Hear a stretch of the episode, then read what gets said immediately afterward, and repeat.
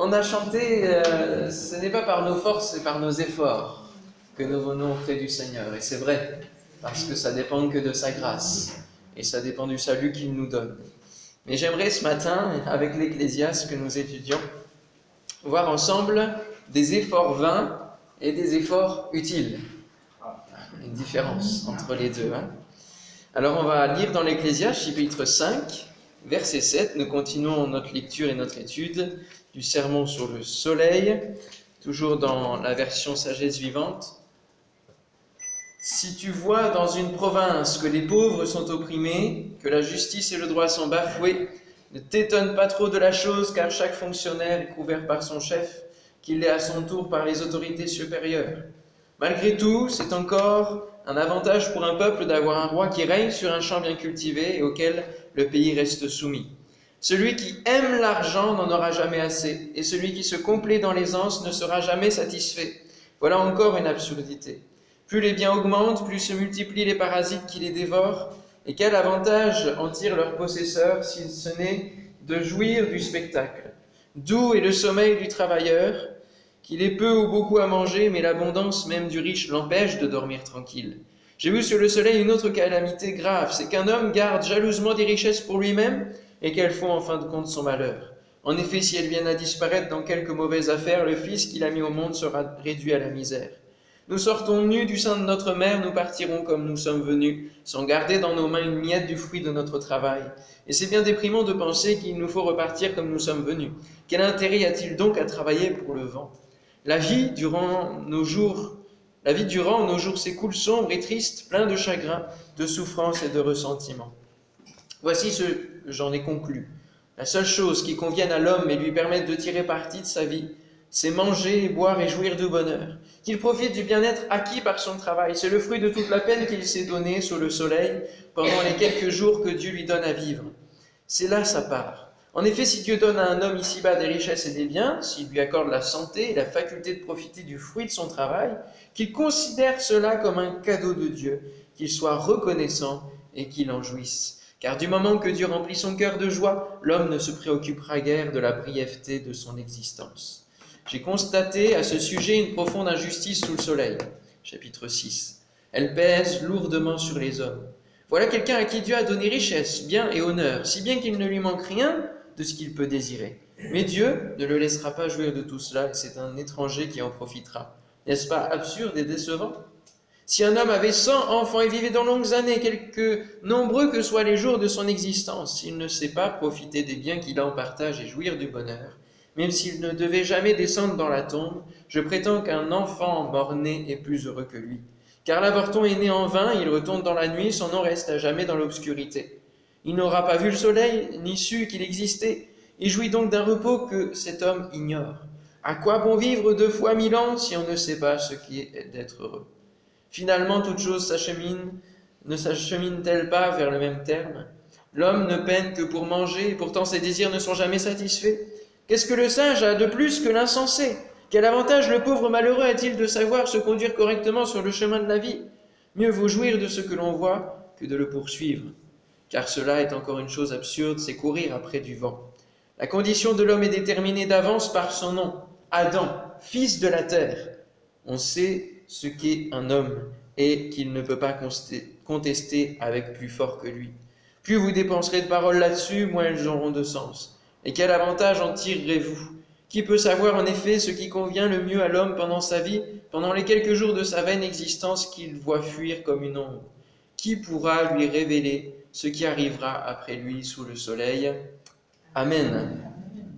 Alors, ce passage est la fin d'une de, cette portion de l'Ecclésiaste où nous avons étudié toutes les conclusions que Salomon a tirées euh, du fruit de sa sagesse, du fruit euh, de ses expériences, du fruit du fait qu'il a été connaître l'ensemble des plaisirs que le monde pouvait apporter. Et nous arrivons ici à la fin. Il, dit, il dira hein, au verset, euh, verset 11, plus vous dépenserez de paroles là-dessus, moins elles auront de sens. Et en gros, l'Ecclésiaste dit, bon là maintenant j'arrête, j'arrête de, développer toutes les pensées que je peux développer parce que ça m'amène à rien, et ça m'amène à moins de sens, et à me poser encore plus de questions. Et euh, quelqu'un dira, euh, euh, plus j'en sais, plus je sais que je ne sais rien. Hein. Et c'est vrai que là, on arrive à la même conclusion. Donc le chapitre 6 euh, s'arrête sur les, conclusions et le travail de l'Ecclésiaste, ses réflexions, ses pensées. Et à partir du chapitre 7, on passera sur des conseils. On passe sur des conseils du sage, où on verra ce soir euh, qu'il vaut mieux ceci que cela, et il va vraiment partir sur euh, des conseils sur comment bien vivre sa vie.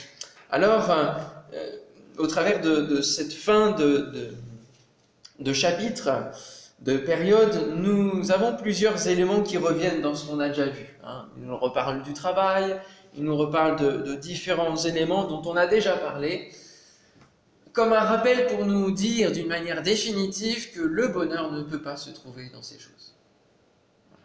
Le bonheur ne peut pas se trouver dans le monde, et c'est vraiment un rappel d'une manière définitive, malgré l'illusion de bonheur que voudrait nous proposer ce monde, c'est Stop, arrêtez de vous illusionner, arrêtez de croire en ces choses. Arrêtez de laisser la place au monde euh, et à ses plaisirs. Et justement, il va rappeler encore quelques tentations qui peuvent être, qui peuvent être présentes dans la vie et, notamment un, des grands mâles de ce monde, à savoir l'argent. On n'a pas beaucoup parlé d'argent encore. Et là, il va en parler, des richesses. Des richesses que certains ont et qui provoquent leur malheur, des richesses que certains ont mais qui ne peuvent pas profiter, parce que Dieu ne, leur permet pas, euh, des richesses que d'autres n'ont pas du tout. Enfin voilà, on a tous les types, euh, les, configurations, les, profils euh, par rapport aux richesses. Et, il dira donc au verset 9, qui aime l'argent n'est pas rassasié par l'argent. La Bible nous dit que l'argent est la racine de tous les maux. Donc nous devons considérer notre rapport à l'argent. Est-ce que nous en avons un amour ou est-ce que c'est simplement une utilité qui nous permet de vivre? Alors, en premier point, je parlerai du danger de la tentation. Revenons quelque temps sur le processus de la tentation. Parce que euh, on a pu entendre différentes choses dans nos églises, hein, que la tentation c'était péché. Alors, trois phrases importantes. La tentation n'est pas le péché. Céder à la tentation est le péché. Et laisser la tentation nous narguer est un vrai Un vrai danger, voire même déjà un péché si on laisse vraiment le travail de la réflexion se faire. Je citerai 1 Jean chapitre 2 versets 15 à 17 qui nous dit N'aimez point le monde, ni les choses qui sont dans le monde. Si quelqu'un aime le monde, l'amour du Père n'est pas en lui. Il ne peut pas y avoir mélange. C'est soit l'un, soit l'autre. Car tout ce qui est dans le monde, la convoitise de la chair, la convoitise des yeux et l'orgueil de la vie, ne vient point du Père, mais vient du monde. Et le monde passe, et sa convoitise aussi. Mais celui qui fait la volonté de Dieu demeure éternellement. Voilà le vrai bonheur. Voilà la vraie solidité de vie, c'est de faire la volonté du Père. Alors, penchons nos regards quelque temps sur ce que veulent dire ces trois expressions, la convoitise de la chair, la convoitise des yeux et l'orgueil de la vie. La convoitise de la chair, on pourrait dire en d'autres mots, ce sont les mauvais désirs qui vont animer l'homme livré à lui-même. Ce sont les mauvais désirs qui vont animer l'homme qui est livré à lui-même, sans Dieu, qui choisit de vivre sans Dieu bien, il va au fur et à mesure, euh, même sans attendre les générations qui passent, aller se laisser à ses penchants naturels et aux déviations que l'on peut connaître dans ce monde, qu'elles soient sexuelles, par exemple la pornographie, le sadomasochisme, la pédophilie, la zoophilie, les incestes, puis je pourrais en, dire plein d'autres, hein, comportementales, avec la maltraitance, avec la dépendance aux substances, et là aussi on peut faire une liste, un, indéfini, hein, ou euh, infinissable plutôt. Ça, c'est la convoitise de la chair. C'est vraiment se laisser à ses penchants naturels et laisser les vices et, nos, tous les côtés tortueux de notre cœur et du, qui sont dus à, la déformation du péché, euh, laisser prendre place et œuvrer dans notre vie. La convoitise des yeux, c'est la soif de posséder ce qui attire les regards. La soif de posséder. Et souvent, on peut penser seulement aux objets. Mais moi, je rajouterais les personnes. Hein? La soif de posséder ce qui attire les regards, que ce soit les objets ou les personnes. Molière décrivait bien dans ses pièces de théâtre les choses du monde. Hein? on a l'avare, on a le malade imaginaire, on a Don Juan, on a tout cela. Tous les, tous les vices de la société sont bien décrits au travers de ces pièces. Et c'est important de considérer tout cela parce que nous pouvons être concernés rapidement. Et puis l'orgueil de la vie, c'est l'orgueil qu'inspirent les biens matériels, c'est-à-dire la suffisance. Avoir une assurance par rapport à tout ce que l'on a pu acquérir, tout ce que l'on a pu faire, les diplômes que l'on a, notre personnalité. Ah, Je peux me débrouiller sans l'aide de personne et surtout pas de Dieu. Alors Jésus va préciser dans le serment sur la montagne, puisque nous faisons ce parallèle entre l'Ecclésiaste et le serment sur la montagne, que le péché arrive lorsque nous laissons notre esprit et ses pensées réfléchir à ce qui pourrait se faire, à convoitise. Et euh, à chaque fois, il cite les commandements divins de l'Ancien Testament, et tout de suite, donc il va dire, vous avez appris que, mais moi je vous dis. Et je vais vous lire en enfilade les mais moi je vous dis. Mais moi je vous dis que quiconque se met en colère contre son frère mérite d'être puni par les juges, que celui qui dira à son frère Raka mérite d'être puni par le Sanhédrin, et que celui qui lui dira insensé mérite d'être puni par le feu de la géhenne. Pensons à nos paroles, hein en voiture, etc. Je dis ça, je dis rien. Mais moi, je vous dis que quiconque regarde une femme pour la convoiter a déjà commis un adultère avec elle dans son. Mais moi je vous dis que celui qui répudie sa femme, sauf pour cause d'infidélité, l'expose à devenir adultère, et que celui qui épouse une femme répudiée commet un adultère. Mais moi je vous dis de ne jurer aucunement, ni par le ciel, parce que c'est le trône de Dieu, ni par la terre, parce que c'est son marchepied, ni par Jérusalem, parce que c'est la ville du grand roi. Mais moi je vous dis de ne pas résister aux méchants. Si quelqu'un te frappe sur la joue droite, présente-lui aussi l'autre. Mais moi je vous dis, aimez vos ennemis Bénissez ceux qui vous maudissent. Faites du bien à ceux qui vous haïssent et priez pour ceux qui vous maltraitent et qui vous persécutent. Et il terminera ce passage en disant Soyez donc parfaits, comme votre Père céleste est parfait. Alors nous avons pour habitude de dire, pour balayer un petit peu cette parole, oui, mais la perfection n'est pas de ce monde. nous ne pouvons pas être parfaits, sauf que c'est un appel de Jésus. Tendre à la perfection. Et euh, l'amour qui est en nous, si c'est l'amour de Dieu, alors c'est un amour parfait. La joie qui est en nous, si elle est en nous, elle, va être parfaite. C'est ce que Jésus invitera euh, au travers de ses disciples. Il dira, je, je prie afin que votre joie soit parfaite. Donc nous pouvons connaître des parts de perfection et répondre à cet appel de Jésus. Amen. Bien sûr, la perfection totale sera dans le ciel et c'est ce à quoi nous aspirons, mais nous pouvons goûter déjà et tendre à cette perfection qu'il nous appelle à avoir. Luc 16, 13, Nul ne peut servir de maître, car ou il haïra l'un et aimera l'autre, ou il s'attachera à l'un et méprisera l'autre. Vous ne pouvez servir Dieu et Maman. Maman, c'est le Dieu de l'argent. On on a pour habitude de dire ma voiture, mon canapé, Ma, mon. Vous voyez C'est la possession, tout ça. C'est des adjectifs possessifs qui composent le nom de maman. Alors attention à cet argent, attention au danger de la tentation. Alors en grand 2, j'aimerais vous parler de la source du contentement, qui vient en opposition au danger de la tentation. Ecclésiaste 5.20, dans la version Summer, nous dit car lorsque Dieu remplit le cœur d'un homme de joie, cet homme ne s'apesantit pas sur sa vie. Il n'y a pas de, tristesse, il n'y a pas de vide à combler. Alléluia, parce qu'il remplit notre cœur de joie. Nous ne pouvons pas empêcher la tentation. Nous sommes dans le monde. Nous ne sommes plus du monde, mais nous sommes dedans. Et nous ne pouvons pas éviter la tentation. Sinon, nous devrions marcher les yeux fermés. On aurait quelques bosses à la fin. hein Avec les poteaux, tout ça. Mais forcément, on a des choses qui, qui nous salissent. On a des choses qui nous souillent. Mais si vous avez ce réflexe de tout de suite partir sur autre chose, et de ne pas fixer vos yeux, de ne pas laisser euh, euh, vos yeux, qui est la lampe du corps, nous dit le serment sur la montagne, être de plus en plus troubles, eh bien, vous pourrez euh, résister à cette tentation. Nous ne pouvons pas empêcher la tentation, mais nous pouvons combattre ce qui est faible en nous, afin qu'elle n'ait plus de prise sur nous. Bien sûr, Satan ne viendra pas vous tenter sur des choses sur lesquelles vous êtes solide. Il viendra toujours sur vos faiblesses. Et il y a autant de tentations que de faiblesses humaines. Et cela euh, est spécifique pour chacun. Alors, pour combattre, il y a trois choses à faire. À votre avis, qu'est-ce qu'il faut faire pour combattre la tentation?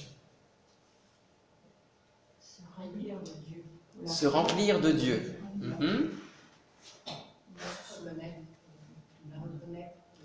Oui, la reconnaître, savoir quels sont nos points de faiblesse, c'est vrai. Identifier nos faiblesses pour construire un mur autour. Oui. Résister. Résister, oui. Alors il y a d'abord fuir. Ça c'est la façon la plus facile, c'est fuir, comme Joseph. Ah, l'a dit. Merci. Fuir face à la tentation. Si vous ne vous sentez pas solide, vaut mieux partir. Joseph a fui, il s'est retrouvé sans, rien sur lui, mais tant pis, c'est pas grave. On file. Et puis Dieu justifie. Amen. Ensuite, résister, comme Jésus. Parce que la tentation ne va pas en rester là. Alors, c'est pas parce que vous la fuyez qu'elle ne va pas courir derrière vous. Résistez avec la parole de Dieu, si elle vous poursuit. Il est écrit, et je me confie sur la parole. Et je crois que la parole est plus forte que la tentation. Et je crois que la parole va pouvoir me rendre plus solide que ma faiblesse à la tentation. Amen. Et puis enfin, courir dans les bras du Père. Fuir d'un côté, fuir la tentation, et du coup on fuit vers où? Vers le Père. On court vers le Père comme le Fils prodigue, qui goûté à toutes les tentations du monde et puis finalement qui, a couru vers les bras du Père. Ça ne se faisait pas à l'époque. Dans cet euh, euh, environnement sémite oriental, on ne courait pas vers le Père et le Père non plus ne courait pas. Et là, notre Père court vers nous. Amen. Approchez-vous de Dieu, il s'approchera de vous. Courir dans les bras du Père pour qu'il nous remplisse, pour qu'il nous comble. Plus vous approchez du Père, plus vous approchez de la sainteté, moins vous avez envie de goûter aux choses saintes. Je citerai, si vous voulez prendre avec moi, 1 Timothée chapitre 6, versets 6 à 12. Nous avons l'apôtre Paul qui va donner des conseils à son fils spirituel, à son stagiaire, et il va parler du contentement. Il va dire en effet, c'est une grande source de gain que la piété avec le contentement. Car nous n'avons rien apporté dans le monde. Et il est évident que nous ne pouvons rien emporter. On n'a jamais vu un coffre-fort suivre un corbillard. Si donc nous avons la nourriture et le vêtement, cela nous suffira. Mais ceux qui veulent s'enrichir tombent dans la tentation, dans le piège et dans beaucoup de désirs insensés et pernicieux qui plongent les hommes dans la ruine et la perdition, car l'amour de l'argent est une racine de tous les maux. Et quelques-uns, en étant possédés, se sont égarés loin de la foi et se sont jetés eux-mêmes dans bien des tourments. Ne soyons jamais assurés, garantis que nous ne tomberons jamais. Parce que c'est à ce moment-là que la tentation sera encore plus forte et que nous tomberons. Soyons toujours sur nos gardes. La Bible nous appelle à veiller et prier. Pour toi, homme de Dieu, fuis ces choses et recherche la justice, la piété, la foi, la charité, la patience, la douceur. Il y a tellement de choses à connaître auprès du Père. Combat le bon combat de la foi. Saisis la vie éternelle. C'est beau cette image. Hein Saisir la vie éternelle. À laquelle tu as été appelé, pour laquelle tu as fait une belle confession en présence de grand nombre de témoins. Vous pouvez résister à voix haute dans votre vie de prière. L'Ecclésiaste dit même que Dieu peut accorder des biens, des richesses à l'homme, mais qu'il ne pourra pas forcément en profiter. Il reste dans le malheur et l'insatisfaction. Et au verset 7, il dit L'homme ne peine que pour satisfaire ses besoins, et pourtant ses besoins ne sont jamais satisfaits. Ah oui, parce que c'est le stratagème, c'est le piège que l'on vient de lire de Satan, pour nous éloigner du cap et nous faire perdre du temps. Et nous faire croire qu'on sera satisfait dans cela, et puis satisfait dans cela. Je me souviens, un des sujets de philosophie qui m'a le plus interpellé, sur lequel j'ai travaillé et dont je me souviens encore, c'est est-ce que, est -ce que le désir nous donne satisfaction hein Ce cycle entre le désir et la satisfaction, et, c'est un, cercle vicieux qui, reste tout le, temps, tout le temps euh, la même chose. Et on a toujours dans le désir qui est comblé, derrière on a une insatisfaction qui amène un désir, etc. etc. Toujours. Ce qui nous reste alors, c'est de cultiver notre piété et de trouver en Dieu la source de toutes choses. Alléluia. Il est dit dans le serment sur la montagne que Dieu va mieux s'occuper de nous que de Salomon. le voilà. Il en parle même dans le serment sur la montagne. Nous n'avons pas à nous inquiéter de la base de notre vie, car il y pourvoit. Matthieu 6, 28, 29. Pourquoi vous inquiétez au sujet du vêtement? Considérez comment croissent les lys des champs. Il ne travaille ni ne file. Cependant, je vous dis que Salomon même, dans toute sa gloire, et on a vu qu'elle était grande, n'a pas été vêtu comme l'un d'eux. Waouh, là tu te prends une belle claque, Salomon. Hein. Merci Seigneur de prendre soin de nous si bien, si fort, si précisément aussi. Hein, le nombre de témoignages où nous étions peut-être dans le besoin et où Dieu a pourvu. Ah oui. Conclusion, choisissez votre effort. Est-ce que vous faites des efforts vains à courir derrière les richesses? Ou est-ce que vous faites des efforts qui vont vous bénir? Soit des efforts pour subvenir vous-même à vos besoins, pour porter les fardeaux que Jésus a déjà portés à la croix? Oui, ça arrive. Pour résister par vous-même à la tentation? Ou alors des efforts dans votre relation avec Dieu, pour être plus proche pour développer tout ce que Dieu met à votre disposition pour vous éloigner de la tentation? Vous n'avez même pas à convoiter les choses divines, elles sont disponibles. Même pas à convoiter, à dire j'envie mon frère, ma soeur, j'envie ceci, cela. Non, c'est disponible pour tous, pour chacun. Le Saint-Esprit a été donné pour tous. Les dons spirituels sont prévus pour tous ceux qui croient. La guérison des malades, l'imposition des mains, le fait de chasser les démons, c'est disponible pour tous ceux qui croient. Alléluia. Alors je citerai pour dernier verset 1 Pierre, chapitre 1er, verset 3 à 8. Comme sa divine puissance nous a donné tout ce qui contribue à la vie et à la piété. Il nous a donné toutes choses. Souvent, on dit Ah, il faut. C'est comme s'il fallait qu'on tire une corde du ciel et puis qu'on attrape les choses, hein un peu la pêche euh, à l'envers. Mais non, non, tout, il nous a tout donné. Amen. Dans notre relation avec lui, il nous donne toutes choses. Il nous distribue, il met dans notre cœur cette vie, cette piété, au moyen de la connaissance de celui qui nous a appelés par sa propre gloire et par sa vertu, lesquelles nous assurent de sa part les plus grandes et les plus précieuses promesses, afin que par elles, vous deveniez participants de la nature divine. Pour parler de perfection, la nature divine, on peut y participer.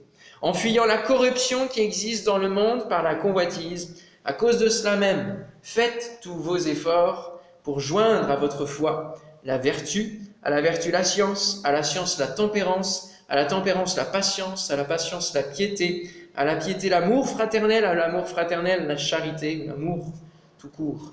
Car si ces choses sont en vous, et y sont avec abondance, elles ne vous laisseront point oisifs ni stériles pour la connaissance de notre Seigneur Jésus-Christ. Alléluia. Mon ami l'Ecclésiaste, si tu goûtais, si toutes ces choses étaient en abondance, tu n'aurais pas ces paroles qui sont stériles, tu n'aurais pas cette sécheresse dans ta bouche. Tu pourrais contempler le Seigneur et, et voir vraiment toute la vie qui peut jaillir euh, lorsque Dieu euh, rencontre un cœur. Alléluia. Amen.